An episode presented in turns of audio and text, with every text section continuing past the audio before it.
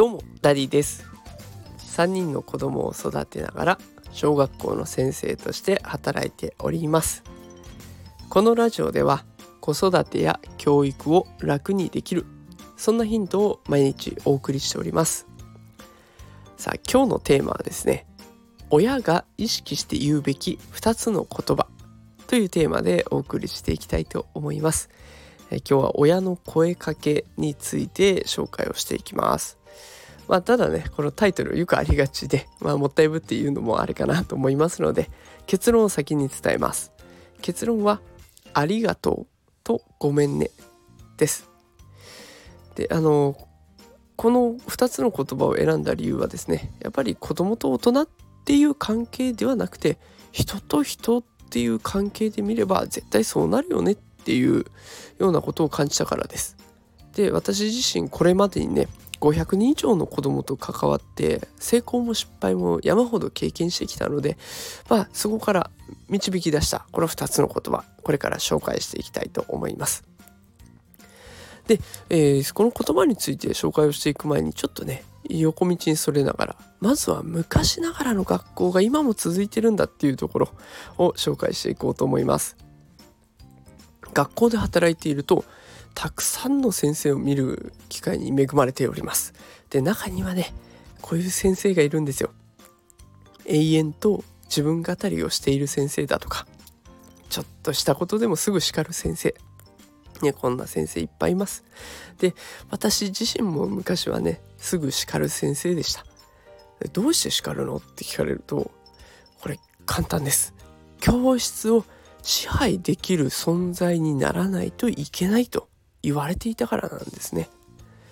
学級崩壊という言葉きっと聞いたことあるんじゃないでしょうか。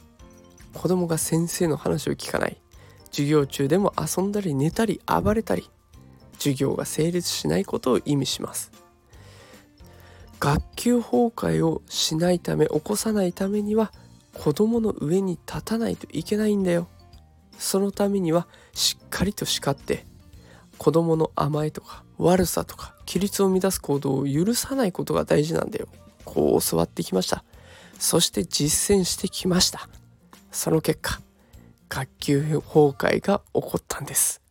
今から9年ぐらい前のお話ですね。で子供が言うことを聞かないからまた叱ってでまた子供が子供の心が離れて言うこと聞かなくなる。もう最悪の悪循環がずっと繰り返されていたのが9年前でした。今でもねすぐ叱る先生っていうのがいるのは子供が我慢強く耐えている証拠だと思います、ね、そんなずっと叱られていい気持ちする人なんていませんから。きっとその担任ので先生のもとで育ってる子供は本当によく耐えてるんだろうなと思います。私自身はこの学級崩壊を起こしたことですごく変わりました。子供の上に立とうっていうんじゃなくて横に並んでいこうっていうことを意識しました、まあ、例えて言うとあの学連学園ドラマっていう中の校門で市内を持った体育教師がもう生徒のために一生懸命頑張るあったかい金八先生になる感覚ですね。でこう考えると言葉も変わってきたんです。それがありがとうとごめんね。ゴミ拾ってくれてありがとうね。あちょっとそこの落ちてるもの拾ってくれたんだね。ありがとうね。あ誰々さん助けてくれてありがとうね。みんなちょっと話したいと思うんだけど今先生の話聞いてごめんな。いろんな場面でありがとう。ありがとう。ごめんね。ごめんね。って言いながらやっていきます。で不思議なものでねこれ大人が「ありがとう」と「ごめんね」を使うと子供も真似するようになります。でこの2つの言葉が溢れている教室ではクラスの雰囲気が柔らかくなるんですね。だったらこれも例えるんだったら叱り続ける先生がこう作っているクラスの雰囲気って古くて今にも切れそうなゴムみたいな感じ。もうこれ以上引っ張ったらもうダメだ絶対切れるもう無理だっていうぐらいみんながピリピリしてるような状態。でも「ありがとう」とか「ごめんね」が溢れるクラスってこう分かりますかね？こう昔のバラエティ番組でゴムパッチンとかありましたよねあのダチョウ倶楽部さんとかが口にくわえて伸ばして伸ばして「離すなよバーン!」みたいな あれぐらいこう緩くて太くてこうゆとりのある感じこれ例えると難しいですね。こうねあのピリピリっとした感じじゃなくてこうゆったりしたあのゴムですね。親子も同じだと思うんですよ。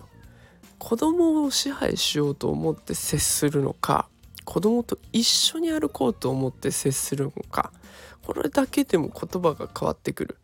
ね、親の意識で言葉が変わって言葉が変わると子供が変わってきます。で子供が変わると親子関係が良くなるんですね。こうやっていい循環が生まれてくる。ちょっとした意識の違いで結果がガラッと変わってくるのでこの2つの言葉「ありがとう」と「ごめんね」っていうのを使うのは個人的にはすごくおすすめだなと思っております。ということで今日は親が意識して使うべき言葉「ありがとう」と「ごめんね」っていうものを紹介してみました。えー、もしこの放送を気に入っていただいた方はいいねとかコメントいただけると嬉しいです。えー、こうやって毎日夕方17時5時から放送しておりますのでもしよかったらまた聞きに来てください。それでは今日も最後まで聞いてくださってありがとうございました。それではまた明日お会いしましょう。皆さんさようなら。